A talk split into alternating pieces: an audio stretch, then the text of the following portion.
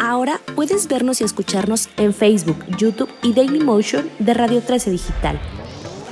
Escúchanos en podcast por Spotify, Amazon Music, Deezer y Apple Music. Visita nuestra página web www.radio13digital.com.mx. Para ver nuestra programación, síguenos en nuestra fanpage de Facebook arroba Radio 13 Digital. Dale me gusta a nuestro perfil, síguenos y activa las notificaciones de publicaciones y video para que te lleguen las alertas de los programas que están al aire. También puedes seguirnos en YouTube. Búscanos como Radio 13 Digital, suscríbete a nuestro canal y activa la campanita para que te lleguen las notificaciones de nuestro contenido. Radio 13 Digital, programación consciente. Hola, hola a todos. ¿Cómo están? Bienvenidos a un episodio más de The New Life, un programa en el que semana a semana les presentamos las principales tendencias en México y en el mundo de diferentes sectores que nos permiten adaptarnos de mejor manera a nuestra nueva normalidad. Mi nombre es Andy Machuca y como cada jueves quiero aprovechar para agradecerles a todas y a todos los que se conectan a través de nuestras diferentes plataformas en Radio 13 incluyendo nuestra página web radio13.com.mx o en redes sociales donde nos encuentran como Radio 13 Digital. Y como ya les había contado, eh, esta serie de programas de la segunda temporada de The New Life está enfocado a ciertos mitos y realidades de las tendencias más importantes que hemos visto en México y en el mundo. Y en este programa, bueno, en este y en el que sigue, porque quiero contarles que estuvo tan padre que tuvimos que dividirlo en dos. Así que en esta primera parte vamos a hablar acerca de mitos y realidades de perros y gatos en casa que si bien vimos una tendencia en el último año de pandemia en el que muchas personas adoptaron perros y gatos, creo que también es importante destacar que esto lleva una gran responsabilidad y que todos los animalitos que adoptamos en casa necesitan tiempo, amor, cariño, respeto y mucho más. Entonces, para hablar de este importante tema y por supuesto para que nos diga si es verdad o no lo que se anda diciendo por ahí de perros y gatos, quiero darle la bienvenida al doctor Fausto Reyes Delgado. Él es director de Educación y Desarrollo Institucional del Hospital Veterinario UNAM Banfield y estoy súper contenta de tenerlo aquí. Bienvenido, Fausto, ¿cómo estás? Muy bien, muchísimas gracias, Sandy, muchas gracias por la invitación. Mil gracias a ti por estar aquí, por tu tiempo y por compartirnos mucha información que sé que nos vas a decir en un momento más. Pero antes de entrar al tema de mitos y realidades de perros y gatos, que los vamos a separar, primero hablaremos de gatos, luego hablaremos de perros. Antes cuéntanos un poquito de ti, de tu experiencia, para que la gente que nos está viendo o escuchando sepa un poco más acerca de Fausto.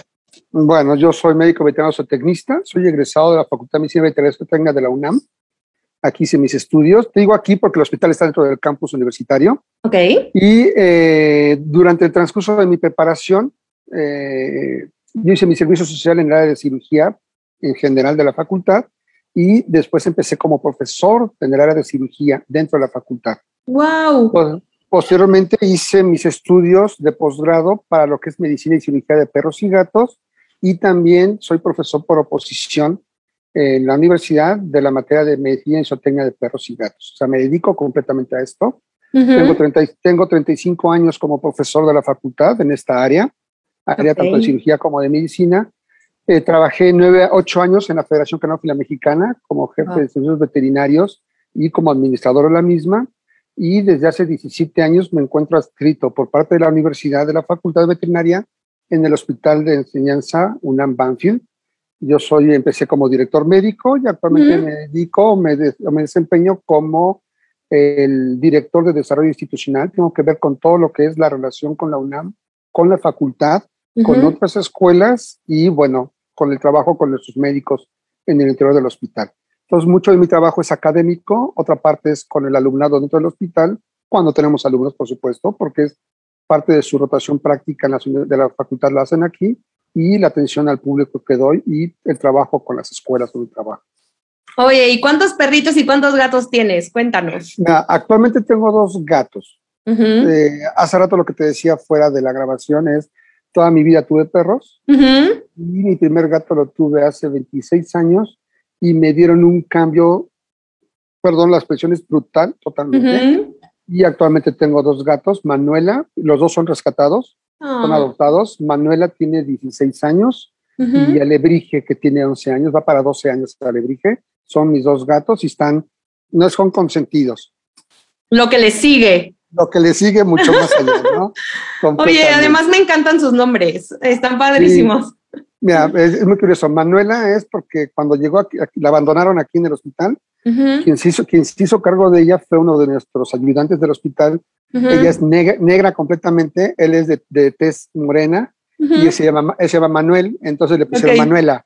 ¡Ay, no! Se, quedó el nombre de Manuela. A mí me educaron a no ponerle nombre de personas a los animales, pero bueno, se quedó como Manuela. Y Alebrije, el gato, cuando, cuando lo recibimos, eh, le pregunté a mis hijos que cómo querían que se llamara y mi hija pequeña fue la que puso el nombre de Alebrije. Está padrísimo. Manuela y Alebrije son esos esas mascotas. Oye, yo sí amo mucho los nombres de personas en los gatos y perros, pero si luego está raro que le presentes así, te presento a Sofía, a mi gata Sofía, está raro, ¿no? Y dices así. No, yo, tengo aquí en el hospital, tengo cinco tocayos. Claro, claro, totalmente. Yo también he conocido perras que se llaman Sandy. Sí, también. tienes tocayas y todo. Totalmente. así es. Ahora, eso no hay ningún problema, ¿eh? porque curiosamente cuando te dedicas a veterinaria, aprendes que en muchos lugares fuera de la República, por ejemplo en ranchos o en pueblos, le ponen el nombre al animal que nació, al burro, al caballo, a la vaca, al becerro, según el día del, del, nacimiento. calendario. Sí, Exactamente. Y entonces, y entonces tenemos a Pancracio y tenemos nombres así muy curiosos. Sí, a José y a Juana. Así es, porque es una costumbre, ¿no? Totalmente. Ay, no, está padrísimo. Curioso. Yo, como te decía también, yo no soy muy de gatos, nunca he tenido gatos, me encantaría tener uno porque la gente que tiene me ha contado que es una gran experiencia, pero creo que también parte de los mitos y realidades que tenemos respecto a estos animalitos, pues tenemos que aprender qué sí es cierto, qué no es cierto, cómo debemos cuidarlos y todo, porque si bien eh, hemos visto una tendencia en adopción, lo cual agradezco muchísimo y me parece una gran labor, creo que debemos promover la adopción en animalitos eh, también es cierto que conlleva una responsabilidad y que tenemos que estar súper conscientes que no son un juguete, que no son para un ratito, que no pueden vivir en la azotea y este, nada más con agua, o sea, sí, sí necesitan tiempo, amor, cariño, etcétera. Y para eso estamos aquí, para aprender de perros y gatos. ¿Y te parece bien si empezamos hablando de los gatos? Tengo aquí algunos mitos. Adelante. que pueden ser mitos o realidades. Y justo el primero y por el que creo que yo he sido como un poquito así, ya sabes, de no, no, gato, no, ¿qué tal que? Sí, ¿qué tal que me odia? Porque odian a los humanos. Dicen por ahí que los perros odian a los humanos. Los perros y ¿Qué podemos decir esto de los, gatos? Los, perros y los gatos no, los gatos tampoco. Te, pongo un poquito de contexto de, historia. los, gatos, los gatos tienen una relación con el humano casi de 15 mil años. Han estado con nosotros los gatos. Y los gatos han pasado de ser dioses en el antiguo Egipto, se trataban como dioses, a, control de plagas en la Edad Media, inclusive gracias a gatos hubo control en algunas zonas de la peste negra o de la peste bubónica, hasta ser actualmente odiados en muchos lugares y ser utilizados, o inclusive en la misma Edad Media, ser comparados como animales del diablo y que cocinaban que a gente que tuviera gatos, principalmente negros, casi casi los tacharan de brujas o brujos, ¿no? Entonces, la vida del gato con respecto al humano es impresionante. Okay. Yo, yo, generalmente manejo una frase importante. Con, hay, hay dos frases, una la escuché y la otra, la otra la trabajo yo de tiempo atrás. La que yo escuché, que es muy buena, que vi en un documental que dice es, Dios creó a los gatos para que el hombre tuviera el placer de acariciar un tigre. Oh. Esa es muy buena, ¿no? Pero la, que yo la que yo manejo es, o una, una frase que luego yo manejo, que pueden cerrar mucha realidad, el hombre le tiene odio. Hay algunos humanos que le tienen odio al gato o no le gustan los gatos porque el gato es una especie doméstica, pero no totalmente dominada por el humano. Porque los demás animales domésticos dependen exclusivamente del humano. Tienen que pasar algunos años y todo si no tienen contacto con el humano para que retomen parte de su actividad salvaje. Pero el gato, el gato si lo, tú lo tratas mal, te dice adiós, ya nos vemos. Y mi caso te hace. Y los gatos tienen una personalidad tan increíble que si llegas, te saluda, pero cuando lo quieres acariciar ya te murió porque no quiere que lo acaricies. Hoy no quiero, o eh, va por ti y te maulla para que te lleve a dormir, ¿no? Ya nos vamos a dormir, casi, casi. quienes tenemos gatos estamos locos, porque entendemos lo que nos dice el gato. Sabes que maullan de forma diferente para diferentes cosas, ¿no? Pues no, los gatos no odian al humano. Eso es importante. Cuando hablamos de animales domésticos, significa que hay una interacción entre las especies, el humano con la especie que es domesticada, en la cual ya se eliminaron todos los rasgos de vestigios salvajes, entre comillas, porque invariablemente guardan parte de sus eh, raíces específicamente, pero que están totalmente sujetos a poder tener y disfrutar de una compañía con el humano. Entonces, no, no nos odian. Si nos, si nos odiaran, sería realidad lo que hay un mito muy importante que dice que el gato en la noche te puede estar robando el alma. ¿En serio? Ese no lo había escuchado, pero claro. Sí, es un mito, es un mito que hay ahí, pero que nada más pasa como eso, ¿no? Como un claro, como un mito. O como que también el que dicen, digo, no lo tengo aquí, pero así el que tipo, tipo, el gato negro es de mala suerte. No, no es de mala suerte. No, no, mala suerte, mala suerte es encontrarse el humano que cree eso. Y, es mala suerte, y es mala suerte, pero para el gato. Exactamente, totalmente, coincido contigo. Pues bueno, ok, no nos odian esos memes de que, ya sabes, nos dicen así de que tú eres mi, este, mi esclavo, no son verdad, para que ya quede súper claro con... no, hija, acabas de tocar un punto bien, bien delicado. ¿Somos sus esclavos?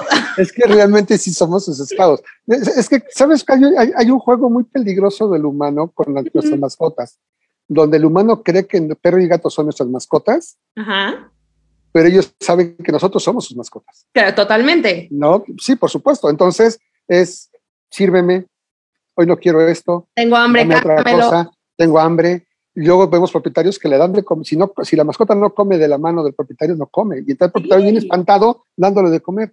No, no nació pidiendo mano de humano para comer, no, no hay problema. Pero nos gusta a los humanos también de alguna manera ser así. Sí, creo que nos necesitamos. Y los animales nos enseñan tantas cosas. Yo soy súper de animales, me encanta. Sí, son un complemento impresionante para nosotros. Totalmente, totalmente. Y creo que esta pandemia nos vino un poco como a fortalecer esta relación y conexión que tenemos nosotros. Yo al menos que tengo también perritos, sí, digo, no sé qué voy a hacer si algún día tengo que regresar a la oficina, no hay manera. O sea, me lo llevo conmigo. sí, inclusive lo que sí sabemos como veterinarios es que en un principio con la pandemia hubo problemas de tipo conductual porque las mascotas decían, pues ya, vete a trabajar, ¿no? La casa es mía hasta que llegues de trabajar y ahora resulta que te quedas conmigo y había cambios en la conducta de las mascotas. Claro. Ahora también va a haber cambios en la conducta de las mascotas cuando regresemos al trabajo, porque entonces las mascotas ya estaban acostumbradas a estar con uno y de repente ¿cómo que te me vas? Me voy a cortar las, me voy a cortar las venas, ¿no? Pobrecito de mí, me abandonaste vilmente. Sí, es algo que también se tiene que trabajar desde, ya propietarios con veterinario, ¿eh? Ok, y ahorita siento que podemos cerrar con algunos tips de esto, de qué, qué va a pasar cuando regresemos un poco a nuestra, no quiero decir vida normal, porque creo que... Actividad. Exacto, porque creo que ya esta es nuestra nueva normalidad. O sea, no me veo no usando gel todo el tiempo, ya sabes, para las manos. Sí, Pero bueno. ahora vamos a tener manoplas, ¿no? Totalmente. Todo lo que nos ponemos, sí. Pero bueno, ya lo platicaremos. El, el, siguiente mito que tengo por acá de los gatos es que le tienen miedo al agua. ¿Esto es real? No, no le tienen miedo al agua. Tan es así que si tú educas a tu gatito de chiquito y lo entrenas, hay videos donde el gato se mete solito a la, cubeta y está descansando en la cubeta o en la oh. tina de baño, específicamente, ¿no? Eh, no, el gato es muy, el gato es un, es un animal de muy, sensible y de mucha sensibilidad. si de repente tiene contacto con el agua, la mayoría del agua va a estar fría. Entonces, de inmediato ese tipo de cuadros, y al gato no le gustan las sorpresas. Eso sí es importante. El gato no le gustan las sorpresas. Entonces, si el gato va y de repente lo mojas, pues por supuesto, hasta yo reaccionaría de forma totalmente diferente, ¿no? Claro. Yo creo que es algo semejante a los humanos y a los perros lo que sucede con los gatos. Si lo educas y lo acostumbras bien, el humano generalmente cuando somos adolescentes, empezamos a dejar de ser niños a ser adolescentes, luego hasta nos somos rebeldes con el agua, ¿no? Con el baño. Totalmente. Nos, vemos, nos volvemos rebeldes.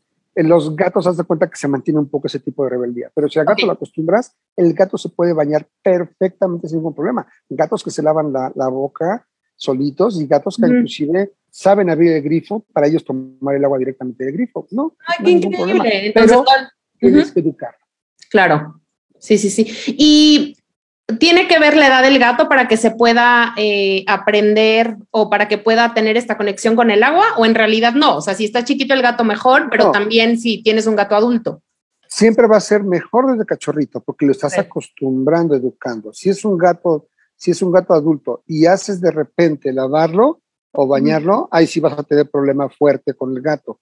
El ejemplo, un, ejemplo parecido es el problema que nosotros vemos comúnmente en los animales de compañía, perros y gatos, es que no se les limpian los dientes, no se les cuidan. No estamos como humanos acostumbrados a limpiarle y lavar los dientes. Entonces, cuando pedimos que se laven los dientes a las mascotas, se tiene que educar paso por paso y nos lleva más o menos dos o tres semanas educar a una mascota para poder dejar que nos permita cepillar bien. El problema está que el humano lo quiere hacer a la primera.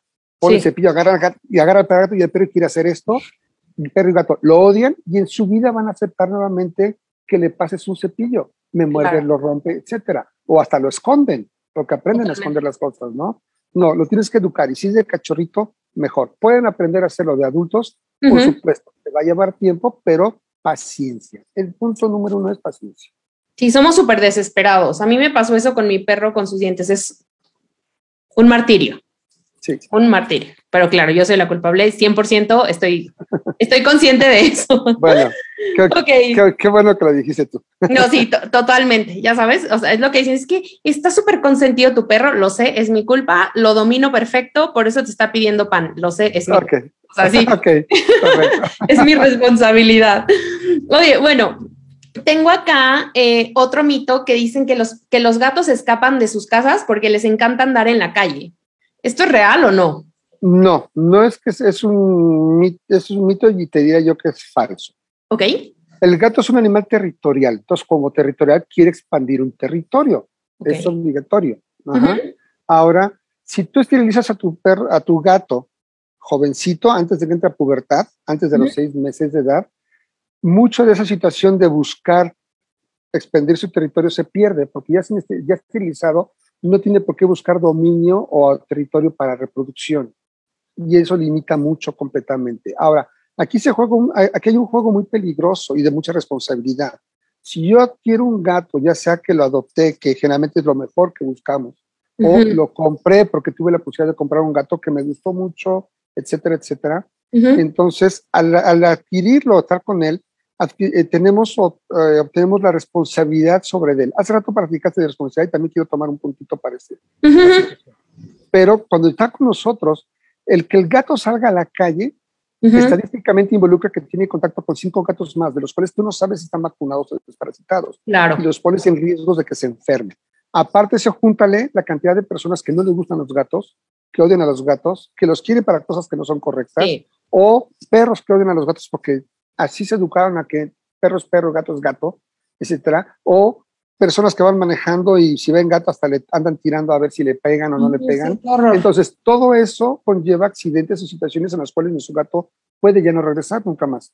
Entonces, es nuestra responsabilidad tenerlo bajo nuestro cuidado y resguardo. ¿Por qué? Porque ya lo adquirimos y está con nosotros. De lo que te va a hablar de la responsabilidad, algo que también es importante. Sabemos que la interacción del humano con los animales, tanto perro como gato, es excelente y se tiene que hacer cada vez más fuerte y fuerte. ¿Por qué? Porque creo que es parte de nuestra naturaleza estar junto con ellos.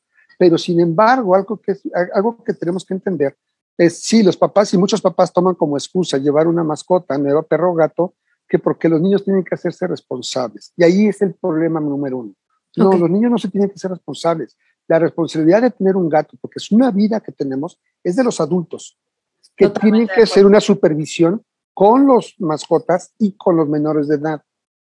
Y si yo veo que mi niño no sabe tener un animal de compañía, pues como papá no le voy a llevar un animal de compañía hasta que yo aprenda que mi hijo ya es capaz de cuidar un animal de compañía, ya es más responsable, pero no le puedo dejar al niño la responsabilidad de tener una mascota. Esa responsabilidad es del padre o de la madre o de ambos adultos la comida, que el niño se la dé perfecto, pero es obligación del padre o de la madre tener el alimento siempre. Totalmente. Ponerle agua, perfecto, que el niño aprenda dónde poner el agua. Que tenga una, tienes una hora de juego, no más. ¿Por qué? Porque tienes que hacer tus deberes. Tenemos que hacer ese tipo de situaciones y solamente los adultos somos los responsables de eso y no los menores de edad. Completamente. O sea, los, al final los niños pueden involucrarse en el cuidado totalmente, pero acabas de dar un mensaje muy importante y lo que hablábamos al principio, la parte de responsabilidad. O sea, es una vida, es un ser vivo que necesita lo que cualquiera de nosotros necesitamos. O sea, es una gran responsabilidad tener un animal en casa. Totalmente, así es. Qué bueno que lo reforzaste y para todos los papás que nos estén viendo, no pongan a los niños a cuidarlos. Que no me involucren, pero pero digo, no son su responsabilidad. Así es, no me odien, ¿no? Por eso. sí, sí, ahorita ya sí vetado. No, no, sí, pero creo que es un mensaje importantísimo que acabas de dar. O sea, sí involucren a sus hijos que me, que además les trae muchísimos beneficios. Está comprobado eh, los beneficios que trae el que un niño tenga una mascota, llámese perro, gato. Entonces, eh, por supuesto que se involucren, que aprendan a respetarlos, amarlos, a cuidarlos, pero al final sí, o sea, si el niño no tiene la comida en casa, ni modo que él vaya al súper de a los cinco años a comprar las croquetas del perro, ¿no? Entonces, la parte de responsabilidad es algo que seguramente vamos a estar mencionando todo el programa, pero que creo que, muy creo que es muy importante. Es, es una, conlleva una gran responsabilidad tener un animalito en casa, cualquiera que este sea. Así es. Este, bueno, otro mito acá de los gatos que tengo es que eh, hay que darles leche. ¿Esto es real? No, no. Aquí es, aquí es un punto muy curioso en cuanto a la situación del mito. Los gatos no necesitan tomar leche y algo que es importante en especies como el gato o especies como el perro. El, gato es un el gato es un carnívoro estricto que lo hemos educado a comer croquetas, pero en la croqueta va dentro de los, requerimientos específicos. Los gatos no son ni vegetarianos ni veganos. Ese es un punto importante en los gatos. Y el caso de los gatos, conforme van creciendo, pierden, pierden enzimas para poder digerir algunos productos, entre ellos la leche. Ok.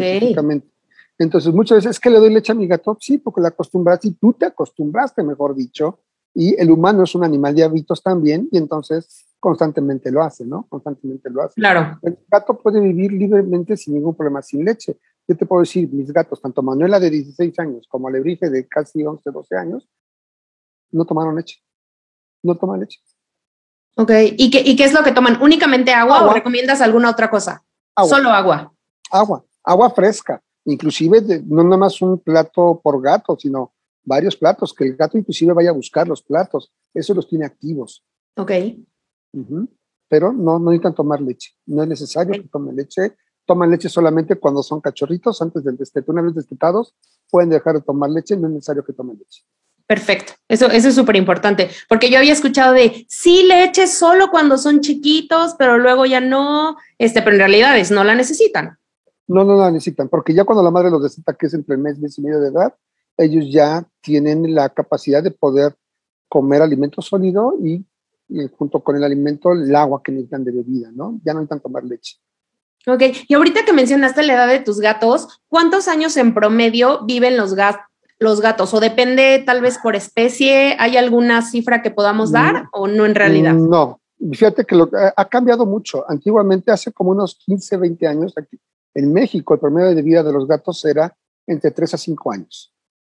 ¿Por qué? Porque hay gatos que morían muy chiquititos, hay gatos que morían de edad grande, entonces se hace el promedio y te sacan 5 años, ponlo. Claro. Pero actualmente los gatos, uno, empieza a ser una mascota cada vez más popular en México, cada vez más. Los espacios de las casas es lo que permiten tener más fácilmente un gato y con el cuidado veterinario Curiosamente, los gatos actualmente son más longevos. Nosotros tenemos comúnmente pacientes aquí en el hospital, 16, 17, 20 años, 21 años, gatos, sin ningún problema. Eso también conlleva el refuerzo de lo que mencionabas, la responsabilidad.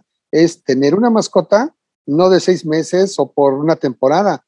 Es una mascota que te puede llegar a vivir 20, 22 años sin ningún problema. Entonces, ese es el punto que tienes que tomar bien en consideración para el proceso, ¿no? De Totalmente. potencia de una mascota. Totalmente. Y me parecen pocos. Yo digo que las mascotas deberían ser eternas, los perritos deberían ser eternos y los gatitos. Ojalá, ojalá, pero su, su tipo de metabolismo y el tipo de especie hace que vivan menos que nosotros, ¿no? Eso también es importante.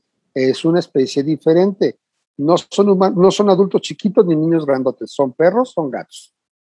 Eso también es súper bueno decirlo. Oye, y justamente hablando de este eh, apego que platicamos en algún momento ahorita, eh, otro mito que tengo, o que no sé si sea realidad, es que no son buena compañía para nosotros porque justamente los gatos no son apegados a, los seres humanos. ¿Esto es real, no? ¿Qué tanto tiene cierto? Eso es falso totalmente. Cuando, cuando tienes un gato de chiquito y lo vas educando y lo llevas, el gato hay personas que te dicen, es que este gato parece perro, porque estamos acostumbrados a que el perro está más apegado, pero no. O sea, yo te voy a poner hasta el ejemplo del gato de Alebrije, uno, uno de mis gatos. O sea, yo puedo llegar a casa y donde esté él acostado, si está acostadito, todo, se levanta, me va, saluda y se va. me dijo, ya llegaste, qué bueno. Pero, por ejemplo, llega mi hija y con mi hija le dice, ¿cómo estás? Le empieza a contestar, se acerca con ella, le avienta los brazos para que la cargue y todo. no, eso depende de la interacción que se tenga. Cuando ya es noche, el gato llega, yo puedo estar viendo la televisión con mi hija, llega el gato y le empieza a maullar, maullar, maullar y dice, ya nos vamos a dormir. Le avienta los brazos, se lo lleva a la cama y se acuesta junto con ella. Ya el gato quiere irse a dormir.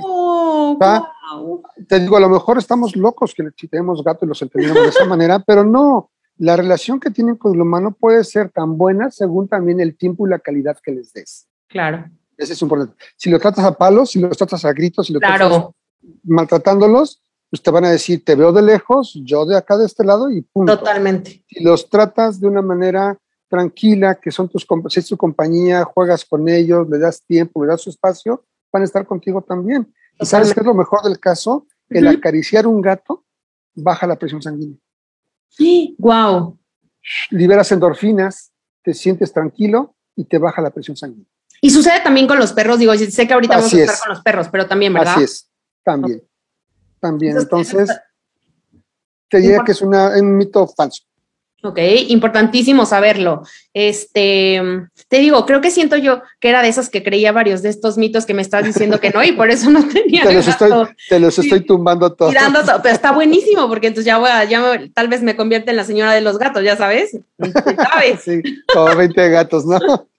Totalmente. Bueno, yo de verdad sería feliz ir por la vida rescatando perritos y tener 100, podría. Podría totalmente. Si pudiera darles, por supuesto, una calidad de vida. Ese es puedo.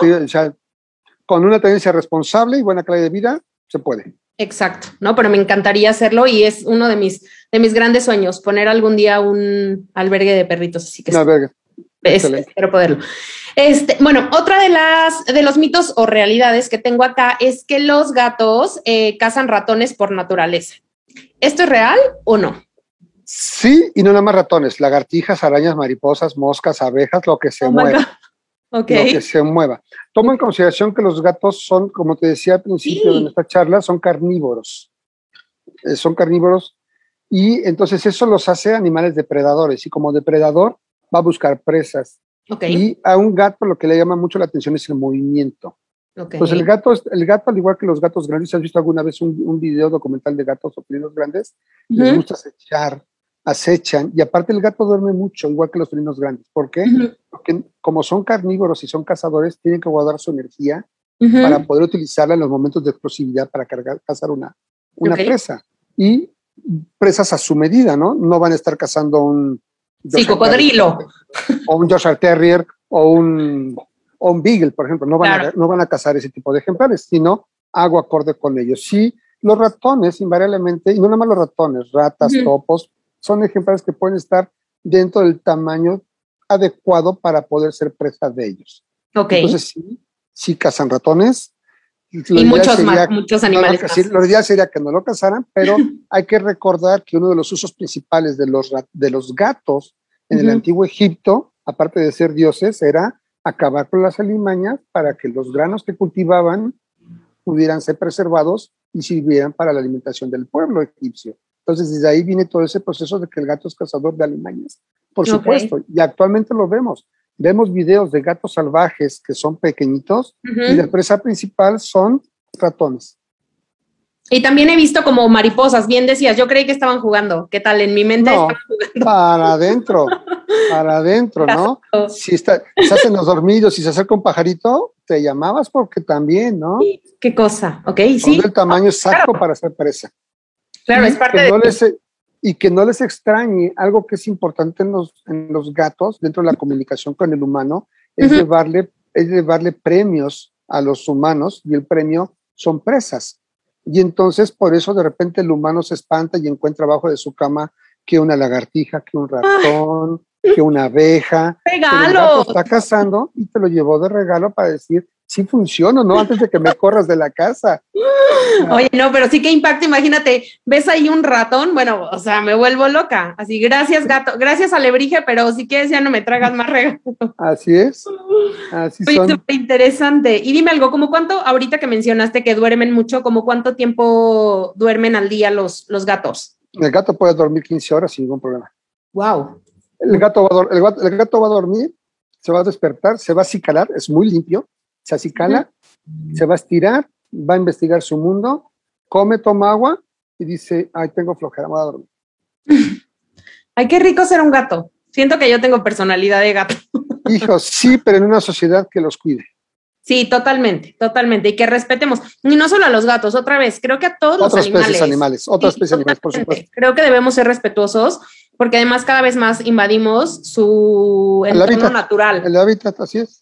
Entonces, sí, tenemos que ser súper respetuosos y, y, responsables otra vez. Estas palabras las van a escuchar mucho este programa. Todo el tiempo, sí. Oye, otra cosa que tengo aquí como mito realidad es que los gatos no se pueden entrenar, no pueden aprender trucos o, o alguna actividad en particular. ¿Esto es cierto? Falso. Claro que pueden aprender. Claro que pueden aprender. Y la gran ventaja es que son muy ágiles. Okay. Y el gato sí puede aprender sin ningún problema. Le puedes enseñar algunos trucos eso invariablemente te lleva tiempo, paciencia, como, como decíamos cuando de los dientes, por ejemplo, paciencia. O cuando se van a, si se bañan o no se bañan, si aguantan el agua o no, paciencia. Tal vez el punto importante es tener tiempo, paciencia, y claro que podemos enseñar pequeños trucos a ellos sin ningún problema. Hay gatos que perfectamente saben abrir puertas. Lo que nos decías, abrir el grifo para tomar agua. Abren, abren el grifo para tomar agua. Hay gatos que pueden abrir o pueden tocar donde viene el alimento y sale el dispensador automático de alimento. Claro que pueden aprender cosas, ¿no? Okay. Ningún problema.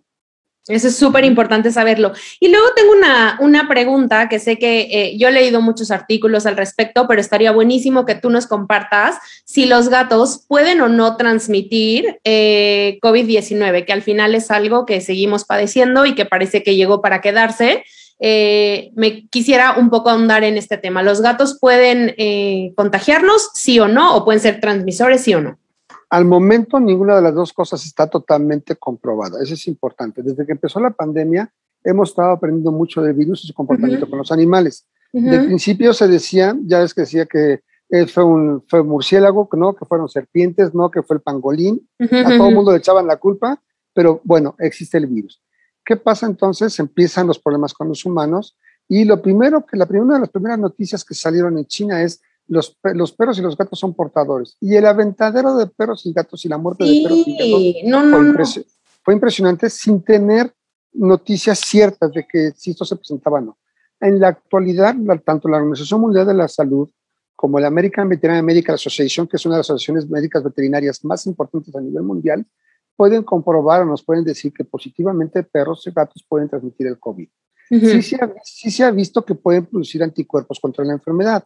Eso nos puede decir que pudiesen llegar, sin no presentar signos de enfermedad tan graves como en el humano, que incluso pueden ocasionar la muerte, sí pueden montar una respuesta de defensa porque han tenido contacto con el virus. Ahora, ¿qué gatos o qué perros son los que muestran esas defensas? Realmente son aquellos cuyos propietarios se enferman de COVID y que las mascotas tienen un contacto muy íntimo con las mascotas. Es decir, se duermen con ellos, todo el día están con ellos. y entonces son los ejemplares en los cuales se han encontrado que tienen anticuerpos. Pero sin embargo, no se ha demostrado que esos ejemplares transmitan la enfermedad. Incluso desde que empezó la, desde que empezó la pandemia, no se ha podido demostrar que el virus viva sobre el pelo de las mascotas. Ok. Porque muchas personas decían, es que si lo acaricias te vas a enfermar. Ya te vas a contagiar, claro. No, no está comprobado que lo puedan hacer. Y una de las creencias o una de las evidencias que muestran los, los investigadores es que el, el pelo, la característica microscópica que tiene el pelo, no permite una fijación del virus como lo permiten las superficies duras, como la mesa, donde sí está comprobado que superficies duras, planas como la mesa, barandales y todo, sí pueden ser reservorios de virus y que al rato puedas tener problemas. De ahí la importancia de que nos lavemos constantemente. Y desinfectemos. y que nos pongamos gel y que utilicemos desinfectantes y todo para controlar una carga bacteriana, ¿no? Eso es importante. Entonces, te puedo decir, no, no está comprobado el momento que transmiten la enfermedad. sí, sí, han, han formado anticuerpos, lo cual dice, nos puede decir que han tenido eh, contacto con el virus, no, no enfermarse para presentar signos tan graves como el humano, pero muestran, muestran defensas. Ahora, en descarga de los gatos principalmente, tanto perros como gatos, pero principalmente de los gatos, los virus, los coronavirus son específicos de especie. tendrían, que, tendrían que mutar como se dice que mutó este para que de una especie pase a otra. Pero entonces el, gato, el gato tiene sus coronavirus, tiene dos coronavirus, uno gastrointestinal, los signos son digestivos, y otro que sí es muy grave, que es el, virus que produce la peritonitis infecciosa felina. Ese sí mata a los gatos, pero es un virus totalmente diferente al, al, SARS-CoV-19, ¿no? es, es totalmente diferente. Y los perros también tienen coronavirus, pero también solamente hace efecto o transmite problemas de tipo digestivo. En algunos ejemplares, como por ejemplo en equinos, sus coronavirus pueden llegar a presentar signos respiratorios, pero en nuestros perros y nuestros gatos, sus coronavirus producen signos digestivos principalmente. Ok, ¿y es fácil detectarlo? O sea, si nosotros los llevamos con nuestro veterinario, ¿es fácil que lo detecten? ¿o hay pruebas, hay, hay, pruebas que se llaman pruebas rápidas, donde se puede llegar a detectar. Aquí el punto importante es que te detectan que hay coronavirus, mas sin embargo no te van a poder decir si es peritonitis, si es enteritis o si es COV, SARS-CoV-19. No te lo van a poder decir. Se detecta la familia, dice, tiene coronavirus, es positivo a coronavirus. Si yo, por ejemplo, mi gato tiene signos sugerentes de peritonitis infecciosa felina, hago la prueba y sale positivo, sé que es coronavirus de peritonitis. Si tiene diarrea, si le hago la prueba y resulta que es positivo, digo, oh, tiene coronavirus enteral. Si tomo la prueba y sale positivo y no tiene signos, o a lo mejor tiene algo de respiratorio muy leve, digo, pues, a lo mejor puede ser COVID. Totalmente, ok. ¿Ah? Ok, y eso es súper importante saberlo. No, adelante, adelante. No, si se quiere hacer mucho más específico, algunas pruebas se mandan al extranjero, principalmente a Estados Unidos, para determinar si este gato o este perro tiene o específicamente el COVID, exactamente. Ok, eso es súper importante porque tocaste un punto importantísimo, que mucha gente entre que entró en pánico, ¿no? Por, o sea, por este nuevo virus, porque no sabíamos, empezó a abandonar sus mascotas, no, no estoy hablando solo de México, sino en todo el mundo, abandonarlos, a, ¿no? O sea, por el miedo y todo de que pudieran contagiarlos de, de esta enfermedad. Así es. Lamentablemente esta pandemia vino en un inicio a incrementar el número de animales abandonados, abandonados. ¿no? Si de por sí somos una especie que abandona a los suyos, pues fue mucho más fácil también abandonar a los que no son su especie, ¿no? En este caso, nuestros perros y nuestros gatos, que también son nuestros, ¿no? Que yo no sé de, verdad cómo pueden, o sea, no puedo entender, deja tú que a la gente que abandona, que me parece un acto, o sea, imperdonable, pero la gente que maltrata a los animales, no, no puedo con eso. Claro, ahí, ahí refuerza ese punto que tú mencionaste muy bien, que es el tener una mascota, es tenerla con tenencia responsable. Mientras no tengamos ese, mientras no tengamos ese punto de educación de tenencia responsable, seguimos cojeando como sociedad incluso, ¿no? Sí, creo que es un problema de, de, la humanidad en general. Y, y, si bien cuando tú decías tener un animalito es un tema de responsabilidad, creo que también a esas personas que no les gustan los animales es un tema de respeto. Está bien que no te gusten, pero respeta a los animales. Así es, así es. Creo que es ese punto básico, respétalos. Respétalos. Está bien que no te gusten, pero respétalos. Pero la gente que los maltrata, que los abandona, no, no, o sea, no puede. No fíjate, que hay, fíjate, que hay, unas situaciones muy curiosas. Eh, últimamente, en los últimos dos años, ha habido de repente situaciones que parecieran campañas de desprestigio para veterinarios y todo, inclusive se ha llevado hasta el asesinato de veterinarios, lamentablemente. Y eh, de repente salió un comunicado dentro del grupo veterinario y, realmente es increíble, ¿no? Dice, imagínate que el veterinario denunciara al propietario que nos haya su paciente que tiene dos semanas con diarrea, que el paciente se cayó y no camina desde hace cinco días. Eso es maltrato animal. Totalmente. Entonces, eso nos habla y es una situación importante. No todos pueden tener animales de compañía. No todos. Nosotros siempre cuando nos dicen que quieren tener un animal de compañía, hacemos preguntas muy básicas, pero que son importantes. ¿Para qué lo quieres? ¿Cuánto tiempo le vas a dedicar? ¿Cuánto vas a gastar? Eh, ¿Qué espacio le tienes para tenerlo? ¿Quién va a convivir con ellos? Y a lo mejor resulta que no necesitas tener perro, porque no tienes tiempo. Doctor, quiero tener un perro grande que no, que no me cueste mucho. Sí. ya me estás un perro grande y vives en un departamento de 3 por 3 Claro. Exactamente, ¿no? No quiero gastar y te gustan de pelo largo, ¿no? y después eh, te quejas de que el perro no es lo que querías y termina el perro en la calle. Tristísimo. Entonces, cuando son bebés están chistosos, pero ya crecen y bonitos, no ya. Por eso es que no todos podemos tener perros o gatos como animales de compañía. Totalmente de acuerdo, totalmente de acuerdo. y otra vez, lo vamos a reforzar siempre. Sí adopten, que me parece una labor muy importante que debemos fomentar y promover. y eh, es una responsabilidad. No es un juguete, por favor, estos niños que lo piden de reyes, de regalo y así, no es un juguete. Es como si literalmente adoptaras otro ser humano, o sea, otro ser vivo, necesita todo, comida, tiempo, cariño. No hay estadísticas exactas, pero se cree que aproximadamente de un 20 al 40% de los perros que se regalan por Navidad mueren por alguna enfermedad. Mm. Entonces, no compren. Yo creo que la, adopción es lo mejor y esos enanos lo agradecen de forma increíble. Son muy listos. Más agradecidos. Son muy listos y son muy agradecidos, así es. Totalmente de acuerdo. Y por favor, si no compren, que además también atacaríamos esta industria que mucha es de maltrato justamente para tener a perros de raza o ciertas especies. Entonces, por favor, por favor, por favor, no compren. Adopten. Hay tantos perritos que lo necesitan y que son igual de guapos y bonitos que los de raza, ¿no? Así es. Totalmente. No que ser de raza para ser bonitos. Exacto, exacto. Y bueno, el último mito que tengo por acá, que no sé si es mito o realidad, que creo que ya lo medio mencionamos, es que los perros y los gatos no pueden ser amigos. No, claro que sí.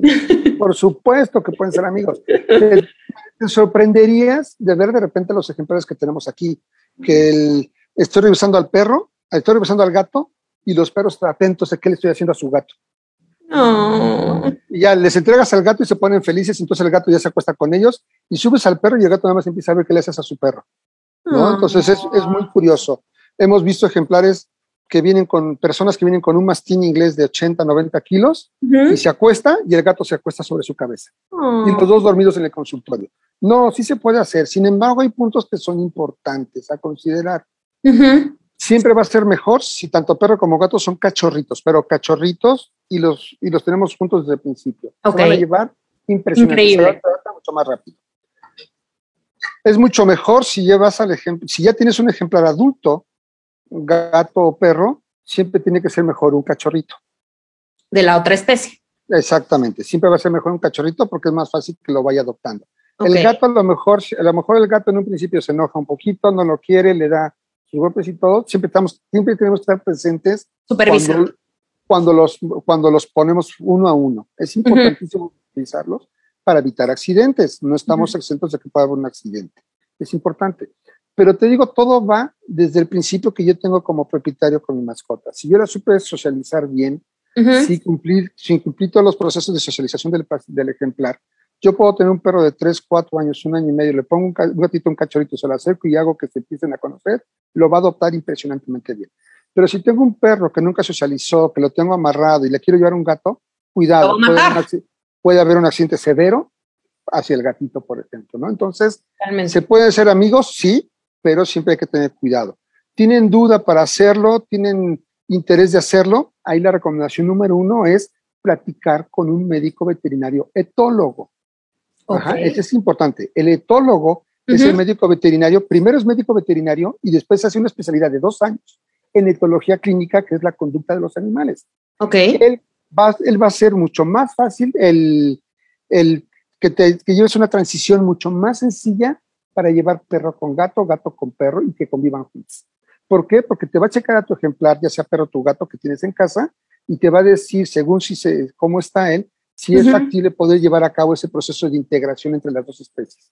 Okay. Es mucho mejor llevarlo de esa manera con un etólogo porque él te va a poder ayudar de forma impresionante. En el proceso. Para eso estudiaron los etólogos. Una de esas partes es poder ayudarnos en esas situaciones de conducta. Y el que no se peleen y todo, invariablemente son situaciones de conducta y para eso sigue una especialidad como la etología clínica. Ok, eso es súper súper importante, pero de que se pueden llevar y pueden ser amigos, totalmente, ¿no? O sea, no hay nada de, realidad en eso. Ese es, un mito, pero un mitote falso. sí, los perros y los gatos sí se pueden llevar bien. Claro. Eso está padrísimo. Claro. Yo soy sol. Yo soy tierra. Yo soy agua. Yo soy aire. Yo soy fuego. Soy historia, presente y futuro. Soy orgullo. Soy paz, inclusión, fuerza y responsabilidad. Soy innovación. éxito y visión. Yo soy creatividad, soy música, soy arte, soy amor. Yo soy México y tú también. Acude al llamado del grito de tu tierra. Porque México está en mí.